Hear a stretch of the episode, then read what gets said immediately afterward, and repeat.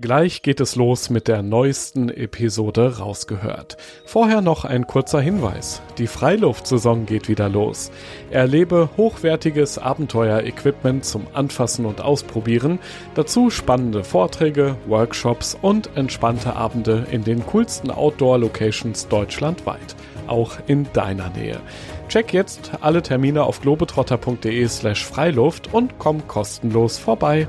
Rausgehört wenn du wirklich in Not bist, dann wird dich keiner hängen lassen. Niemals. Und wenn du lächelst und freundlich bist und geduldig bist und Interesse an den Menschen zeigst, dann kriegst du so viel mehr, als du dir je hättest ausmalen können.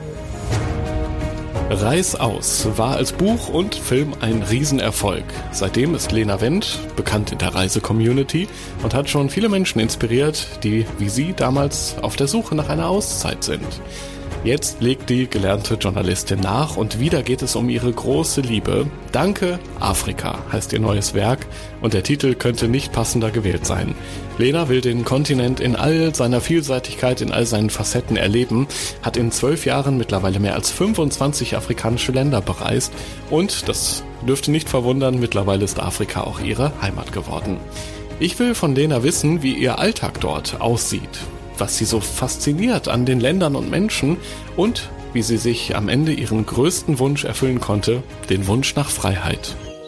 Ich bin Joris, Reisereporter bei Globetrotter und treffe in diesem Podcast beeindruckende Menschen, die das Abenteuer in der Natur suchen, die eine ganz besondere Geschichte haben, von denen wir lernen können und die Lust aufs Reisen machen, auf das Draußen erleben. Hallo Lena, schön, dass wir uns sehen hier heute in diesem kleinen es ist ja ein Videotelefonat, muss man ehrlich sagen. Wir sind nicht live beieinander. Aber umso schöner, dass wir uns heute hier treffen können. Man sieht bei dir im Hintergrund viele äh, bunte Gegenstände. Du bist aber nicht in Deutschland gerade, oder?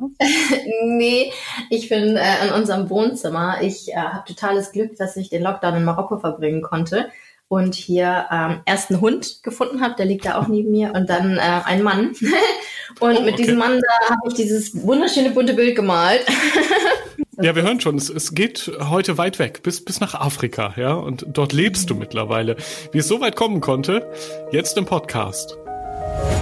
Rausgehört. Heiß können wir ja in Deutschland mittlerweile auch. Ich glaube, 40 Grad haben wir neulich erreicht.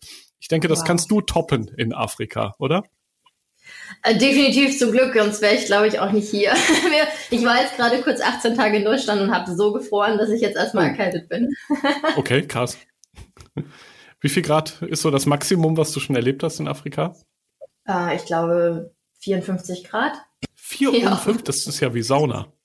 Ja, das ist krass. Aber es liegt auch immer dran, wo du bist. Ne? Das war damals in Mali, da war es sehr trocken. Das hältst du dann besser aus, als wenn es feucht ist und heiß. Krass, okay. Ja, spannende Aspekte im, im afrikanischen Leben. In welcher Situation erwische ich dich gerade eigentlich? Also ich sitze gerade hier zu Hause in ähm, unserem Wohnzimmer mhm. und ja, mein Mann hat heute Morgen Surfen unterrichtet. Ich habe uns gerade Spaghetti gekocht und jetzt sitze ich hier auf dem Fußboden hinter unserem Surfboard und Skateboard im Fuhrpark und wir reden, genau. ja, es soll ja heute auch um deinen Alltag in Afrika gehen. Kurz beschrieben, ist es ganz anders, als man es noch aus Deutschland kennt, aus früheren Zeiten? Oder ist es so ein bisschen so, dass du ja beide Welten verbindest, auch wenn du gerade in Afrika bist? Na, es ist schon ganz anders. Ich meine, es ist jetzt zum allerersten Mal, dass ich wirklich mal auch mal an einem Ort bleibe. Ich bin vorher immer viel gereist. Da hast du dann nie so einen richtigen Alltag. Ja gut, ich habe auch schon mal ein halbes Jahr oder so irgendwo gelebt, aber ja, meistens war ich dann doch irgendwie nach sechs, sieben, acht Wochen wieder unterwegs. Und es ist jetzt das erste Mal, dass ich wirklich ja auch wieder eine Wohnung habe und, und ja, so einen richtigen Freundeskreis aufgebaut habe und natürlich jetzt auch wieder einer Arbeit nachgehe. Ich bin Yogalehrerin und äh, unterrichte afrikanisches Tanzen. Ich schreibe Bücher und äh, mache Filme, fotografiere und gebe Yoga-Retreats. Ja. Jetzt fragt man sich natürlich als neutraler Zuhörer, der vielleicht schon mal deinen Namen gehört hat, aber nicht die ganze Geschichte kennt, wie ist das alles so passiert? Und da reisen wir dann mal zurück ins Jahr 2014. Da hast Oha. du nämlich, wie so viele, eine Auszeit gesucht. Ja, wie war das damals? Also mit deinem damaligen Freund ja auch gemeinsam. Da habt ihr so überlegt, ja, aus Hamburg raus in die Welt? Ja, das war ähm, wirklich noch eine andere Welt, in der ich da gelebt habe. Da war ich noch viel in diesem Man muss, ja, ähm, mhm. man muss das und das so machen. Und aus diesem Man muss heraus bin ich Journalistin geworden. Das hat mir auch total viel Spaß gemacht. Ich war beim Fernsehen zuletzt und durfte auch für diese Fernsehformate viel reisen. Das war der Hammer.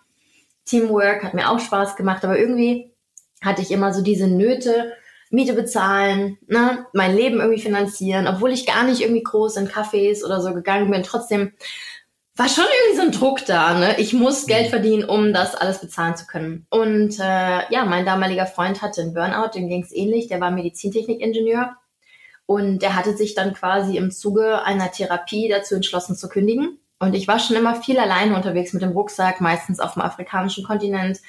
Mhm. Und hatte aber immer so dieses, wenn ich dann wieder zurück war, war alles wie immer. Ja, das war egal, wie lange ich weg war. Eben auch mal, wenn ich schon mal ein Jahr raus war. Wenn ich zurückkam, war alles wie immer.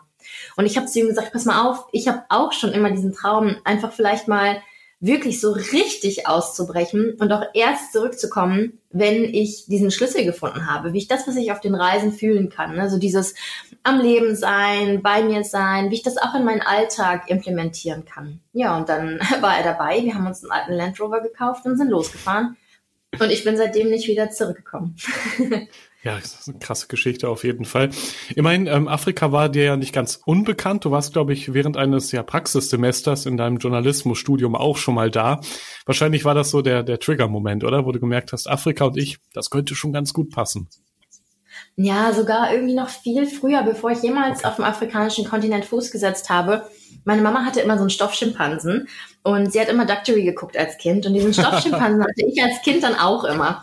Und irgendwie habe ich so gedacht, Mann, es gibt Länder, da wohnen Schimpansen. So, wie geil ist das denn? Und ich hatte irgendwie so immer so dieses, oh, da muss ich dann unbedingt auch mal hin. Und ja, dieser Wunsch ist irgendwie gewachsen, gewachsen, gewachsen. Und ich wollte dann mit 16 eigentlich in ein Auslandssemester oder wie sagt man, so einen schulischen Austausch bin stattdessen dann aber sechs Monate, nee, neun Monate sogar im Krankenhaus gelandet ähm, mhm. mit Magersucht. Also mein Leben hatte dann nochmal so einen schweren Turning Point. Mhm. Und ich habe es dann tatsächlich äh, dann, ja, als ich dann aus der Schule rauskam, bin ich erstmal nach Australien. Ich dachte erstmal so langsam anfangen. Und dann im Studium wurde es dann endlich der afrikanische Kontinent und dann gleich sechs Monate Südafrika. Und es war wirklich, ich kann das, das, das klingt so mega klischeehaft, aber ich glaube, jeder von uns hat so einen Herzensort, in der Welt. Und wenn ich afrikanischen Boden betrete, ich meine, es gibt ja unfassbar viele Länder, aber dann spüre ich einfach so diese erdige Energie. Und das ist genau das, was ich brauche in meinem oft so im Kopf und über den Wolken Modus. Okay, gut, aber so, so ein paar handfeste Dinge musstest du ja schon planen, ne? Allein, wie gehst du die Reise an? Den Land Rover hast du schon angesprochen, den musst du dir ja auch erstmal besorgen. Also so ein bisschen Dinge waren schon zu klären im Vorfeld. Was, was waren so die größten Schwierigkeiten oder ging alles so easy, wie es gerade klingt? Also auf der Reise mit Uli, da war ich ja schon ziemlich erfahren, was Reisen angeht. Ich habe schon, boah, ich meine, ich habe bestimmt schon über 20 Länder bereist, als ich mit Uli los bin. Und ähm, für mich war es wirklich entspannt. Also ich wusste, okay, ich packe einen Tag vorher einen Rucksack. Ich musste kündigen oder besser gesagt, es lief auch nicht alles so glatt aber ist eine andere Geschichte.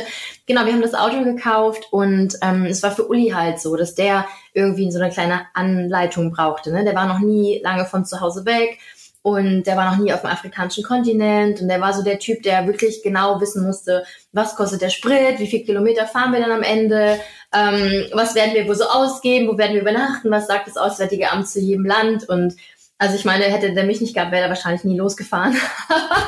Genau, und ich habe immer alles nur in eine Ecke geschmissen und habe gesagt, okay, das muss auch noch ins Auto. Und genau, ja, aber er hatte halt vorher gekündigt, er hatte viel Zeit. Ich habe bis einen Tag vorher oder zwei Tage vorher vor Abreise noch gearbeitet und wir sind einfach losgefahren ne? und haben dann beim Losfahren dann die Sachen dahin sortiert, wo sie hin müssen, in die Schränke und keine Ahnung was, ja. Wie sah der Land Rover aus, mit dem ihr euch da auf den Weg gemacht habt?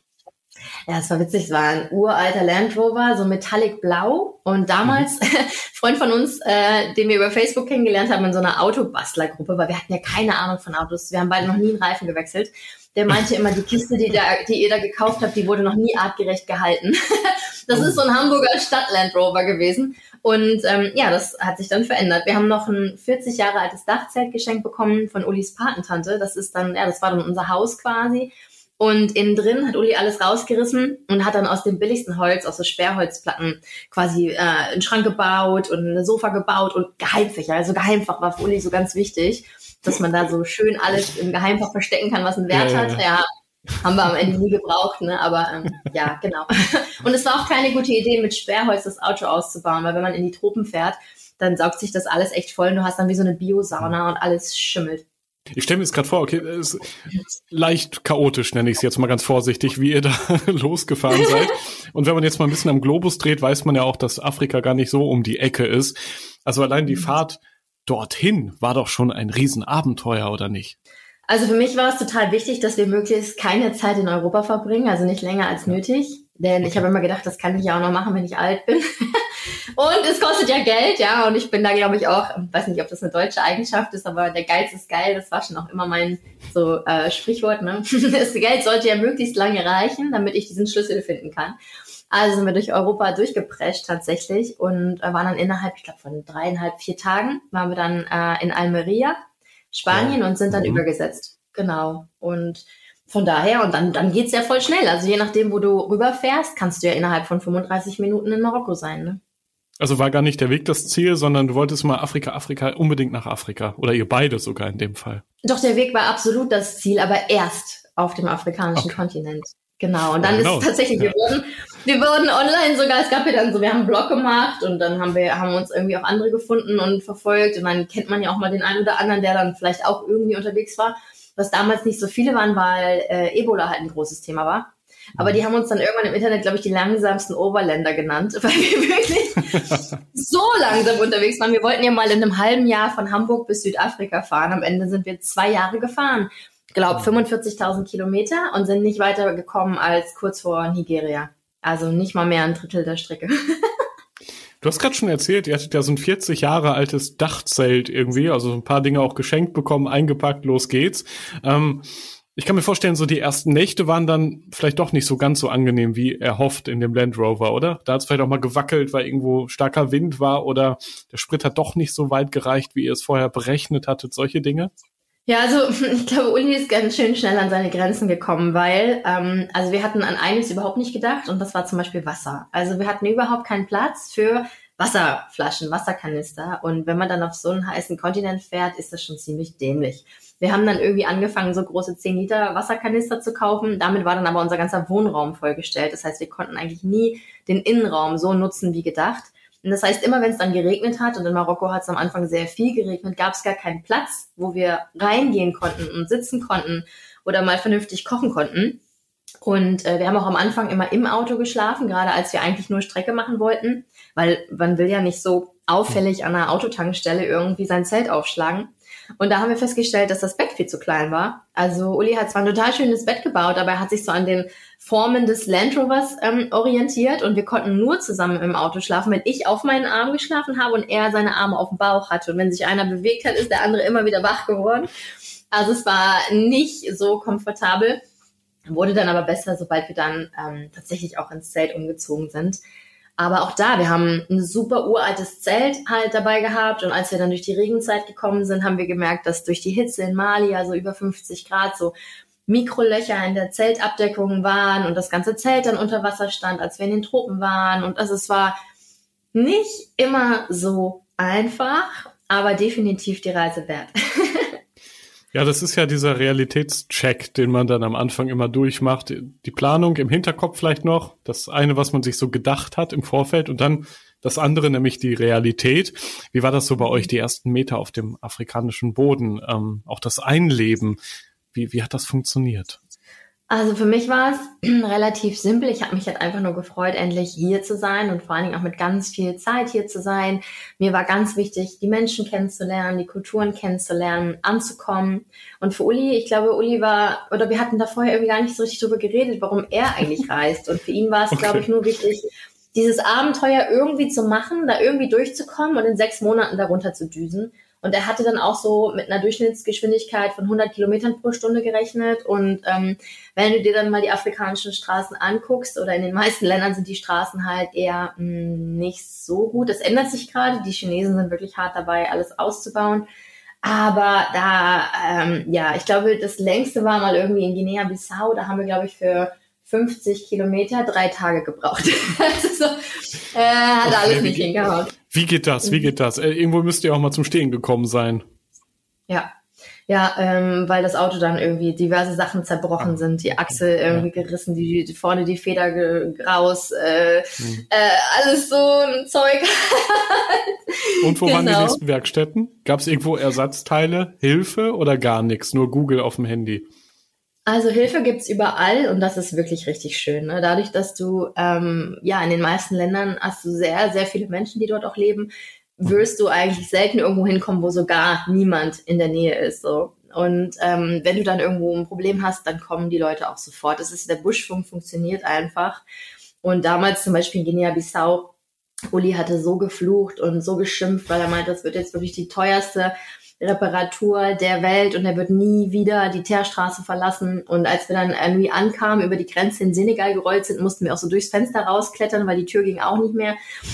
Und dann war da aber sofort jemand, der kannte einen Mechaniker und der hat uns dann quasi das Auto repariert und hat uns die ganze Reparatur geschenkt. Ach, also okay. Ja, sowas wird es äh, hier nicht geben. Ne? Also das ist dann wiederum, dort, man denkt immer, die, die haben so wenig, die Menschen dort, oder diese Armut, die man so klischeehaft immer vor Augen hat. Und diese Hilfsbereitschaft ist umso größer. Absolut, denn ich glaube, die Leute leben halt oft, also das muss man auch unterteilen. Ne? Es gibt wirklich sehr, sehr, sehr, sehr reiche Menschen auf dem mhm. afrikanischen mhm. Kontinent, es gibt große Städte, wo Leute Lamborghinis fahren und da müssen wir uns auch nichts vormachen. Es ist halt so, dass meistens keine Mittelschicht in dem Sinne vorhanden ist. Und die, sage ich mal, ärmere Bevölkerung lebt oft einfach nur am Existenzminimum. Und die funktionieren nur miteinander, wenn sie teilen und tauschen. Also, und das funktioniert dann coolerweise auch, wenn du wirklich in Not bist mit dir. Also, klar, so als Weißer, da haben die Leute auch ganz viele Vorurteile, ne? So Weiße mhm. haben Geld, wo wir herkommen, da wächst das Geld auf Bäumen und so. Ähm, da gibt's ja genauso viele Vorurteile wie un über uns, wie wir über den afrikanischen Kontinent haben. Aber wenn du wirklich in Not bist, dann wird dich keiner hängen lassen. Niemals. Und wenn du lächelst und freundlich bist und geduldig bist und Interesse an den Menschen zeigst, dann kriegst du so viel mehr, als du dir je hättest ausmalen können. Wie schnell habt ihr die Hilfe da zum ersten Mal benötigt oder wo konntet ihr auch mal was zurückgeben? Was waren so die ersten, ich sag mal, menschlichen Kontakte ja tatsächlich auf dem afrikanischen Kontinent? Also für mich gleich, als wir ähm, reinkamen eigentlich nach Marokko und äh, dann quasi so durch die Berglandschaften gefahren sind im marokkanischen Norden, das ist so schön. Und dann habe ich die Hand aus dem Fenster gehalten und die Jungs, kleinen Jungs und Mädchen standen an der Straße und wir haben alle so abgeklatscht und so, yeah! Das war total schön und äh, leider war mein marokkanisches Arabisch damals noch schlechter als jetzt und ich hätte mir total gewünscht, dass wir einfach mal in irgendeinem so Dorf, so auf dem Dorfplatz, keine Ahnung, mal campen oder irgendwen fragen, wo da stehen dürfen und einfach mal so richtig abhängen. Das war Uli aber nicht so ähm, recht. Der hatte wirklich große Angst. Ja, also er wollte in Marokko erst immer nur auf dem Campingplatz und wir sind dann auch gleich in eine Demonstration gefahren im Norden. Und Uli hatte gelesen, vermeiden Sie Menschenansammlungen und hatte wirklich Angst. Also der hat eine Hardcore-Migräne entwickelt dann auch so in den ersten Tagen, weil er ganz viel Stress hatte. Also ich bin ja mit jemandem losgefahren, der eine Depression hatte. Und das habe ich total unterschätzt. Das hat er total unterschätzt und somit waren wir dann beide sehr schnell auf zwei verschiedenen Reisen unterwegs. Ne? Er, der einfach die Verantwortung irgendwie auf seinen Schultern getragen gesehen hat und mich aber auch nicht im Stich lassen wollte und ich die einfach genießen wollte die Leute kennenlernen wollte und ähm, das hat wirklich zu sehr vielen Spannungen geführt, ja. Ja, und zurückgegeben haben wir, glaube ich, einfach in dem Moment, ich glaube, jeder Moment, in dem du dir Zeit nimmst für jemanden und jemanden mal wirklich zuhörst und ihn wirklich mal siehst, ohne ihn zu werten, einfach nur wahrnehmen, das ist schon ein Riesengeschenk. Und dann habe ich auch angefangen bei mir, wenn man so reist, dann wird dir halt auch irgendwann mal langweilig, ne, wenn du so jeden Tag einfach nur so unterwegs bist. Und da habe ich angefangen, so Videos zu machen über die Projekte und Menschen, die ähm, ich großartig fand und habe dann Imagefilme für sie gemacht, wo sie sich dann auf YouTube präsentieren konnten.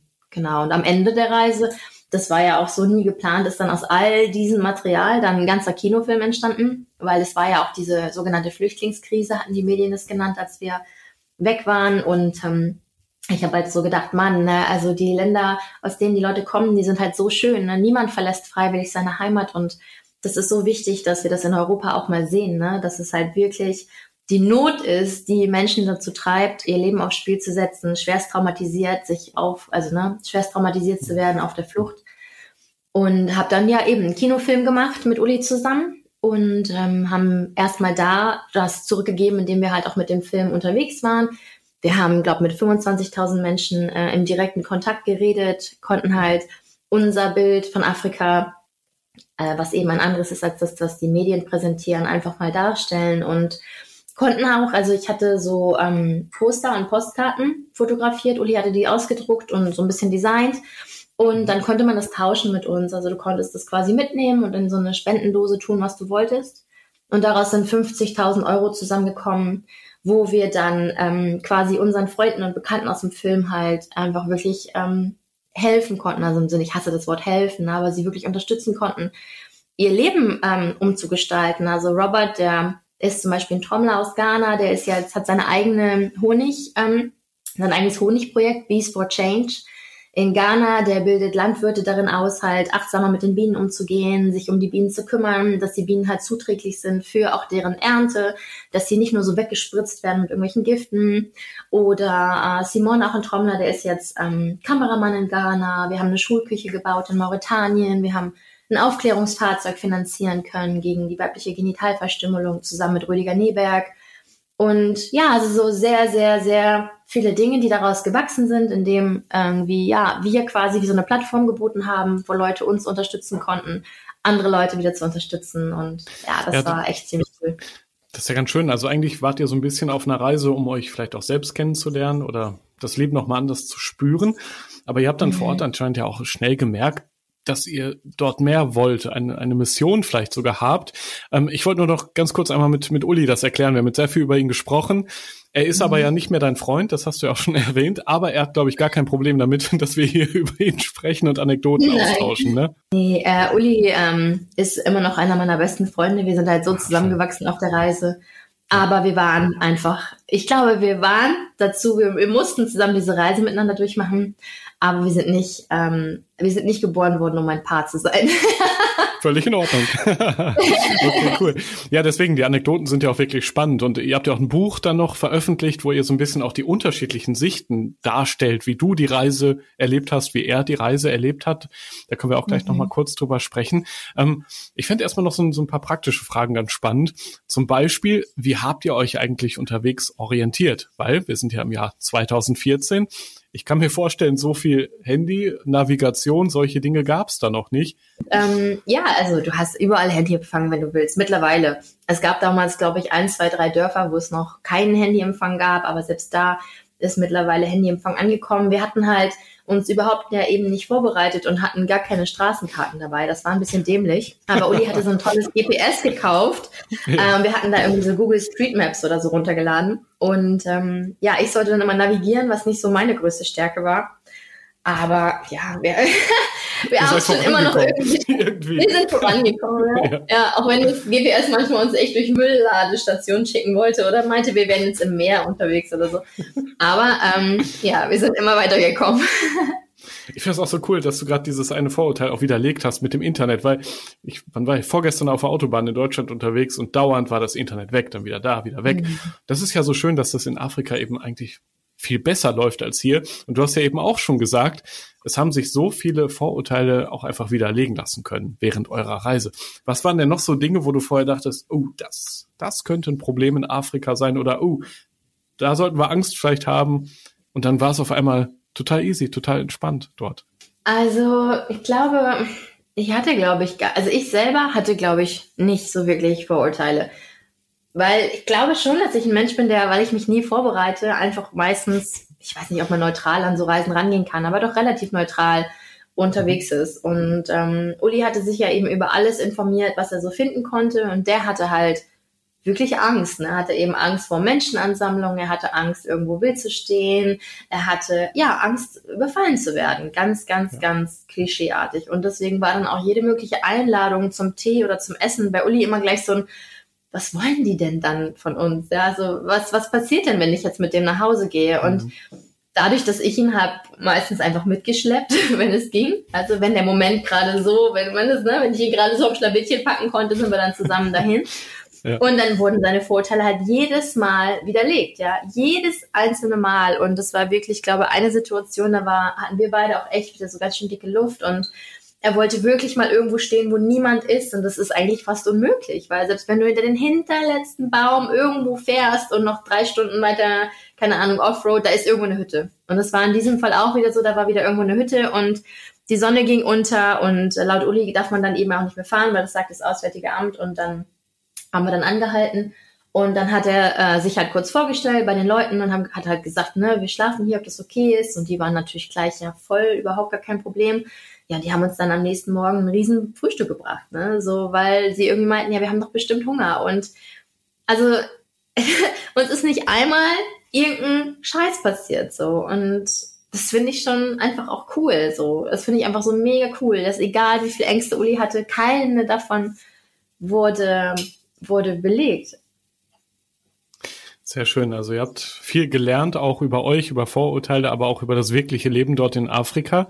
Es waren ja am Ende, glaube ich, 14 Länder, die ihr auf dieser Route ab Marokko bis wieder Marokko auch zurück ähm, durchquert habt. Ähm, ja. Kannst du dich an alle noch gut erinnern oder war es manchmal auch einfach nur so ein Vorankommen, rechts und links aus dem Land Rover gucken und ja, weiterfahren? Oder habt ihr überall Dinge mitgenommen, eingesogen, Fotos gemacht, Erinnerungen abgespeichert in den Köpfen? Also ich hatte das große Glück, dass Uli meistens gefahren ist. und äh, dadurch habe ich total viele Eindrücke einfach in meinem Kopf abgespeichert. Ich habe mich ja dann auch darauf fokussiert, dann irgendwie so Ländervideos zu machen. Also ich habe über jedes Land, bis dann der Laptop irgendwo kaputt ging, auch ein kleines Video gemacht, dass man mhm. zu Hause auch mal zeigen konnte, ne, wie fühlt sich Mali an, wie fühlt sich Burkina Faso an. Und habe das dadurch irgendwie ne, einmal aufgenommen, habe es nochmal aufgesogen, habe dann ein Video drüber gemacht und ganz am Ende haben wir eben auch den Kinofilm drüber gemacht und ich habe noch das Buch geschrieben. Und das hat natürlich dazu geführt, dass ich das alles nochmal mehrfach wieder so in Erinnerung gerufen habe, Situationen in Erinnerung gerufen habe, Bilder, Farben. Und als ich dann wieder da war, also ich bin dann äh, quasi, nachdem wir den Kinofilm fertig gemacht haben, in die Elfenbeinküste und nochmal nach Gambia und dann in den Senegal und ähm, war dann wieder auf denselben Straßen unterwegs und es hat sich ja zum, zum Teil groß was verändert, zum Teil auch gar nicht, aber da war mir wieder so klar, das Gedächtnis des Gehirns ist wirklich krass, ja, was wir uns alles merken können, Abkürzungen, äh, Ecken, Häuserfarben, so, das ist schon genial, ja. Übrigens, auch das ist ja so ein klassisches Vorurteil, sage ich mal, in Deutschland, dass eigentlich Afrika ein Land ist, dass da irgendwie alles gleich ist. Auch das habt ihr mhm. ja wahrscheinlich schnell gemerkt, dass nicht nur Flora und Fauna sich krass unterscheiden innerhalb ja, von, von Ländergrenzen, sondern auch wahrscheinlich, wie die Menschen mit euch gesprochen haben, wie es schmeckt dort, wie das Land riecht. Was ist dir da so in Erinnerung geblieben? Was kannst du da noch schildern? Ja, also zu jedem Land was, ne? Ich meine, ich liebe halt die Tropen. Ich, wir fliegen auch mhm. Donnerstag in, zurück in die Elfenbeinküste. Ich habe da mittlerweile ein Grundstück gepachtet. Und ich mag einfach diese warme, feuchte Luft. Ich mag es, wenn ich bei meinem Stück Land mit dem Surfbrett im Wasser sitze. Mm, wenn ich auf die Fischerboote gucke, wenn da die Sonne aufgeht, die Schmetterlinge fliegen die Schildkröte neben mir hochkommt und mich anschaut, die Fischer singen, während sie die Boote reinbringen. Und klar, das klingt jetzt alles total wild romantisch, aber es ist einfach auch wirklich schön. Und ja, die Leute leben da wirklich am Existenzminimum, aber irgendwie kommen sie gut klar, ne? So und ja, es ist irgendwie, weiß nicht, es gibt so verschiedene Herzorte, die natürlich ganz doll in Erinnerung bleiben oder Geschmäcker von Essen oder Gerüche oder ich liebe den Geruch von Lagerfeuer, ne? Also und auch den Lagerfeuergeruch mit, ähm, mit Bambusholz. Äh, das ist einfach ein ganz anderer Geruch, als wenn du hier ein Feuer machst. Oder einfach auch dabei dann die Füße im Sand zu buddeln ne? und so das Rauschen des Meeres zu hören und dann vielleicht noch diese Aufregung, ob gleich noch irgendwo Schildkrötenbabys schlüpfen. So, das ist, ähm, das ist einfach cool und das vergisst du nie wieder. Ja. Wie habt ihr das mit der Ernährung gemacht? Ich glaube, der vorsichtige Mensch würde denken, lieber nur Sachen essen, die ich kenne. Du, wie ich dich jetzt einschätze, nach einer halben Stunde sagst, erstmal alles probieren. Wird schon irgendwie ja. schmecken. Also das Coole war, also Uli hat da auch echt mitgemacht. Ne? Wir haben wirklich ganz viel auch Straßenessen probiert. Ähm, die kochen sehr viel mit Maggi, die meisten afrikanischen Länder. Das ist halt, ja, musst du dich halt dran gewöhnen und es ist auch immer nicht so gut verträglich. Ähm, aber ja, es gibt total leckere Sachen. Ne? Also und das ist total billig. Also wenn du jetzt selber einkaufen würdest und dir die Mühe machst, dann auch noch selber zu kochen, hast du am Ende mehr ausgegeben und mehr Zeit damit verbracht, auch noch mit Abwaschen, ähm, als wenn du irgendwo anhältst, bei irgendeiner Mama aus irgendeinem Kochtopf irgendwas kaufst auf die Hand. Und wir haben schon viel selber gekocht, gerade am Anfang, weil es ja auch hieß, ja, ne, Gemüse und so muss man immer schälen, ah, das Wasser und ja, aber dein Magen gewöhnt sich wirklich dran. Ne? Du hast irgendwann schon auch einen guten Saumagen, würde ich sagen. Wir hatten dann ähm, beide irgendwann auch mal Parasiten. Das kriegst du halt in der Elfenbeinküste schnell, weil viele Menschen haben halt Parasiten und wenn dann einer sich nicht ordentlich die Hände gewaschen hat und aber dein mhm. Essen zubereitet, dann kriegst du das halt auch mal. Aber damit kennen die Leute sich auch aus, also die Ärzte. Und wenn du dann zum Arzt gehst, dann weiß der auch ziemlich schnell, was du hast und hat dann die Medikamente, um das zu behandeln. Ist auch so, dass wir dann regelmäßig mal eine Wurmkur genommen haben. Ne? Das gibst du halt in Deutschland dem Hund oder der Katze. Und ähm, ist aber schon auch gut, das irgendwie alle sechs, acht Wochen vielleicht auch mal einzuschmeißen, wenn du unterwegs bist, um deinen Parasitenwurmhaushalt zu normalisieren, würde ich mal sagen. Ja. ja. und Uli, der hatte auch immer so, ich glaube, was war eine Elfenbeinküste, da hatte er immer ganz viel so, wenn er dann mit der Verdauung Probleme hatte und es wollte einfach nicht, hat er dann, da gab es so Fettbällchen, haben wir das immer genannt, also so wirklich an so ganz alten, fettgebackene weiß nicht, Bällchen und dann mhm. hast du halt schon diese Teile, die isst du wieder und danach geht's dir wieder gut. Dann kommt einmal alles raus und dann. oh mein Gott, so viele Details. Ja, so richtige Lifehacks aber auch, ne? Also ich glaube, wenn jemand diese Episode gehört hat, könnte er auch Koffer packen und losfliegen. Man merkt es, du bist ja richtig angekommen in Afrika. Hm, Gab es denn unterwegs trotzdem mal in diesen zwei Jahren den Moment, wo du gesagt hast, das wird mir alles zu viel, ich will zurück nach Deutschland in den, ja, gewissermaßen sicheren Hafen, in die Heimat? Nee, es war eher umgekehrt, dass ich mir dachte, es wird mir alles zu viel in unserer Beziehung. Ich habe halt oft gedacht, ich bin mit dem falschen Menschen losgefahren, hm. ähm, dass ich verantwortlich irgendwie bin, dass Uli glücklich ist und Spaß hat und es offensichtlich nicht hatte. Das hat mich schon innerlich sehr belastet. Ja? Und ähm, ich wollte halt unbedingt weiter und Uli wollte an einem Punkt unbedingt umdrehen. Und äh, das hat das ja, wir haben uns dann entschieden, erstmal an Ort und Stelle zu bleiben, haben dann auch mal eine Weile irgendwo gearbeitet und dann ist er auch mal nach Hause geflogen. Das waren eher so die Punkte. Ne? Ich wollte nicht zurück, weil ich habe ja am Anfang gesagt, ich wollte diesen Schlüssel finden, dann will ich das, was ich auf der Reise fühle, auch mit in meinen deutschen Alltag mit nach Hause nehmen kann, ohne es wieder zu verlieren. Weißt du, was ich meine? So, ich meine, wir hatten in Deutschland irgendwann auch einen T3 gekauft, um mhm. immer an den Wochenenden irgendwie rauszukommen. Aber so, so oft auch so im Radio und so, ah, jetzt ist wieder Montag, nur noch fünf Tage, dann ist Wochenende und so diese ganze Mentalität des, du musst irgendwie durch die Woche kommen. So, ich meine, scheiße, wir haben fünf Tage, wir, gehen, wir hängen fünf Tage an den Nagel dafür, um wieder zum Wochenende irgendwie zu strampeln. Ist doch, das ist doch nicht das Leben. Und äh, genau, und ich hatte diesen Schlüssel eben nicht gefunden und Uli wollte umdrehen und das ging für mich nicht. Ne? Und als wir dann irgendwann dann quasi auch nach den zwei Jahren Richtung Europa gefahren sind, war ich halt immer noch so, ey, Uli, ich kann nicht. Ne? Ich will nicht zurück nach Deutschland. Ich bin schon oft wieder nach Hause gekommen. Ich weiß, was es heißt, nach Hause zu kommen. Es ist so, wie du lässt halt so eine Lücke, das, das bist so du, ne? Die hinterlässt du so in deinem Familien- und Freundeskreis und wenn du dann zurückkommst, dann gehen alle automatisch davon aus, dass du einfach sofort wieder in diese Lücke reinrutscht und so bist wie vorher auch. Aber du bist es nicht. Du hast dich verändert und irgendwann ist dann aber so, dass du auch bequem wirst und der Einfachheit halber nachgibst und dann einfach wieder mhm. dem, ja, einfach wieder, wieder quasi das gleiche machst wie vorher und auch wieder ja, vergisst, ja. warum du eigentlich unterwegs warst und auch wieder vergisst, dass du eigentlich nichts brauchst. so, weil du bist einfach mega in dieser Gesellschaft, die dir vorlebt oder vorgibt, du musst, du musst, du musst, du brauchst das und auch diese also ich meine, ich war jetzt 18 Tage in Deutschland, ne, nachdem ich drei Jahre nicht da war. Und ich wollte das ganz neutral mir anschauen. Und Deutschland hat ganz, ganz viele tolle Sachen, ne? Versteht mich nicht falsch. Deutschland hat eine coole Natur, auch wenn wir echt mit dem Klimawandel zu tun haben. Ne? Mein Papa ist Förster, wir sind coole Menschen unterwegs, es gibt geile Lebensformen und Communities, wir haben ein wahnsinnig krasses Bildungssystem und Zugang zu so vielen geilen Sachen, aber sich auch immer wieder zu fragen, brauche ich das? Ja, ja, es ist geil, aber brauche ich das? Könnte ich darauf verzichten? Und was hat es für einen Impact auf andere Menschen, wenn ich das konsumiere, wenn ich es kaufe, wenn ich so lebe, darauf nicht verzichten mag? Ja, was macht das denn mit anderen? Und auch wieder, warum bin ich eigentlich hier, ja? Und wie oft äh, sehe ich denn in meinem normalen Stadtleben die Sonne untergehen oder einen Stern am Himmel oder habe meine Füße einfach mal wieder im Ozean. Ich meine, das ist halt auch so krass, ne? Der Ozean, der dieses Riesenelement Wasser, wo du einfach wieder verstehst, so, ne?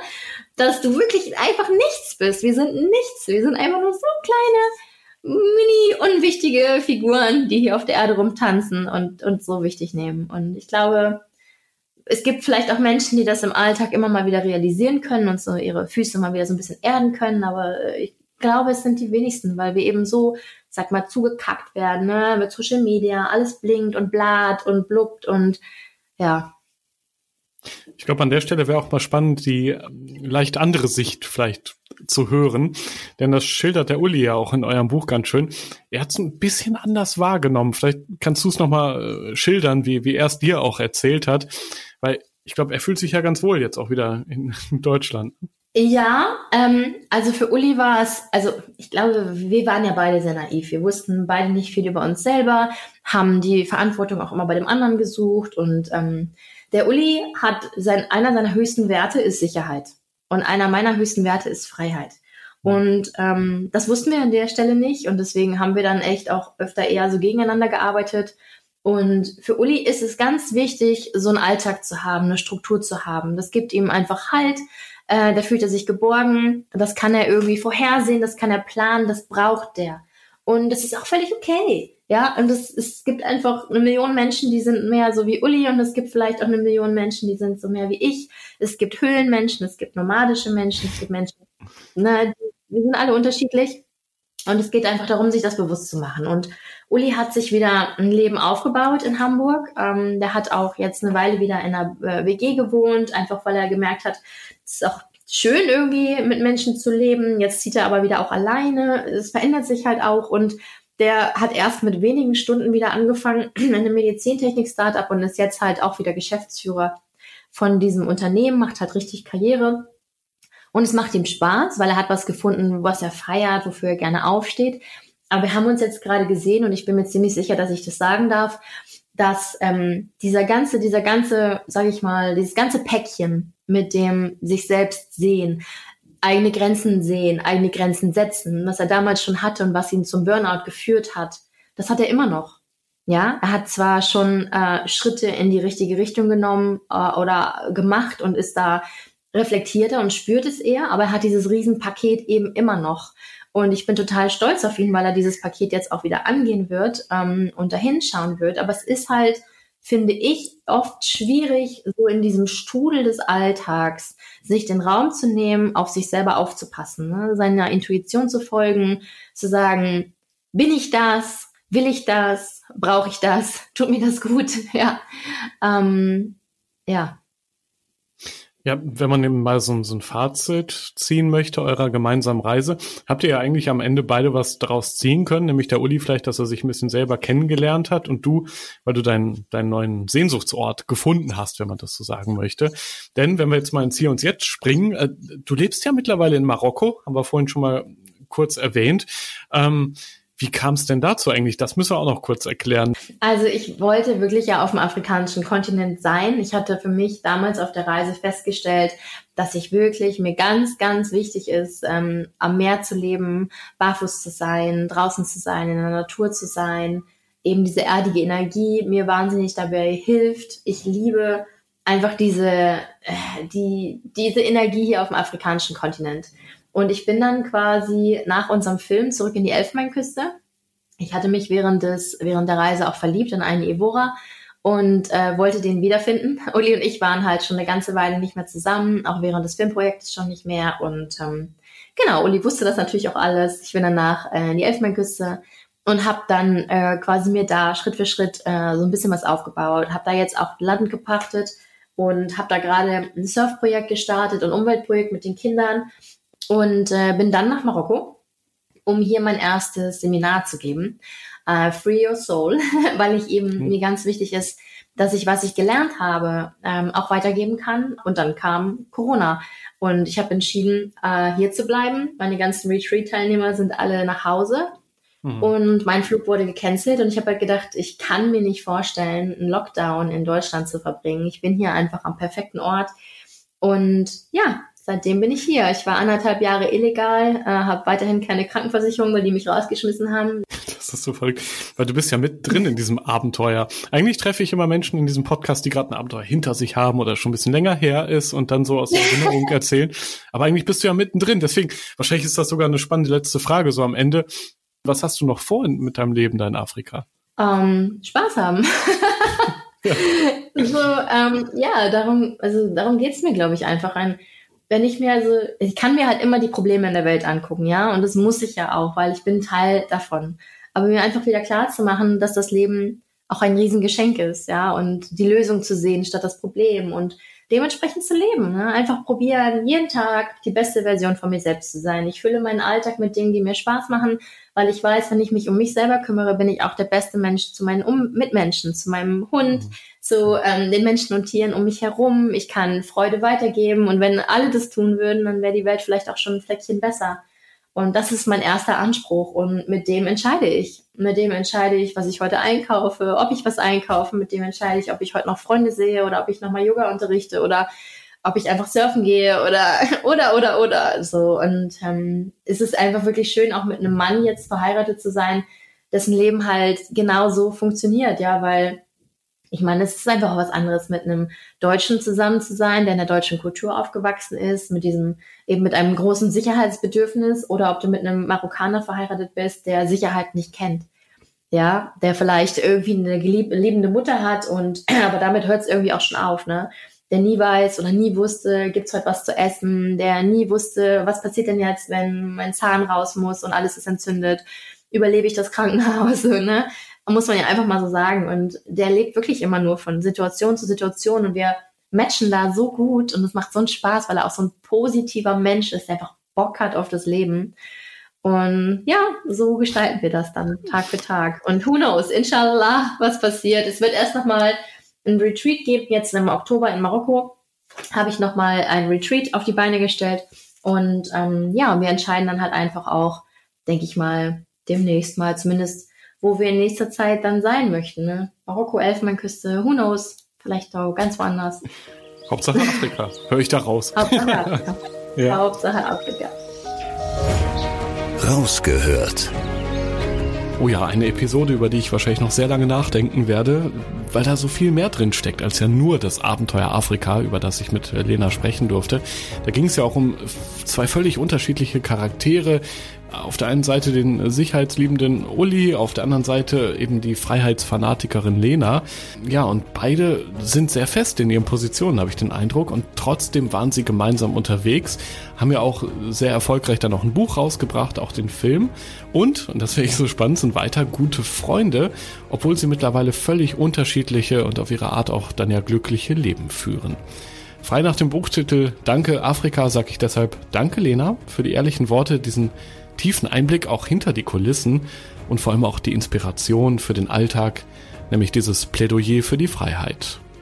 Ja, ansonsten interessiert mich natürlich, wie hat dir, liebe Hörerinnen, lieber Hörer, die Episode gefallen? Hast du vielleicht noch eigene Fragen an Lena oder die anderen Abenteurer aus dem Rausgehört Podcast? Ich freue mich immer über dein Feedback. Gerne per Mail an podcast.globetrotter.de oder natürlich über alle Social Media Kanäle von Globetrotter, also zum Beispiel Facebook, Instagram oder TikTok. Und wenn du magst, empfiehl auch diesen Podcast, diese Episode sehr gerne deinen Freunden weiter und lass eine Bewertung da. Schon in vier Wochen bekommst du hier die nächste Folge. Bis dahin schau doch gerne mal im Blog zum Podcast vorbei. Den findest du auf globetrotter.de slash magazin. Dort gibt es alles an Infos zu meinen spannenden Gesprächspartnern, ihren Reisen und natürlich alles an Service, Beratung und Equipment. Ich bin Reisereporter Joris. Das nächste Abenteuer wartet schon.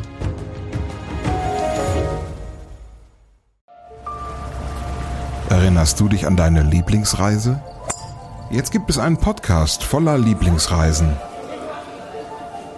Erlebe mit uns spannende Outdoor-Expeditionen und schnür den Backpacker für abenteuerliche Regennächte auf der Isomatte. Wie der Nebel dampfend aufsteigt über dem Wasser. Ein richtig schöner Ort, um wach zu werden. Lieblingsreisen. Bier gibt's, sehr gut.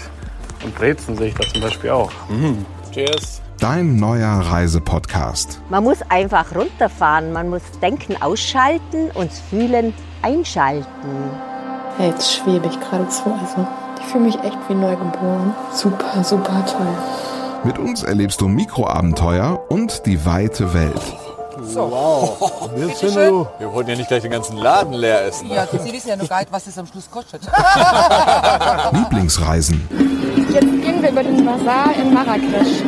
Jetzt entdecken, abonnieren und mitreisen. Lieblingsreisen gibt es überall für dich, wo es Podcasts gibt. Kommst du mit?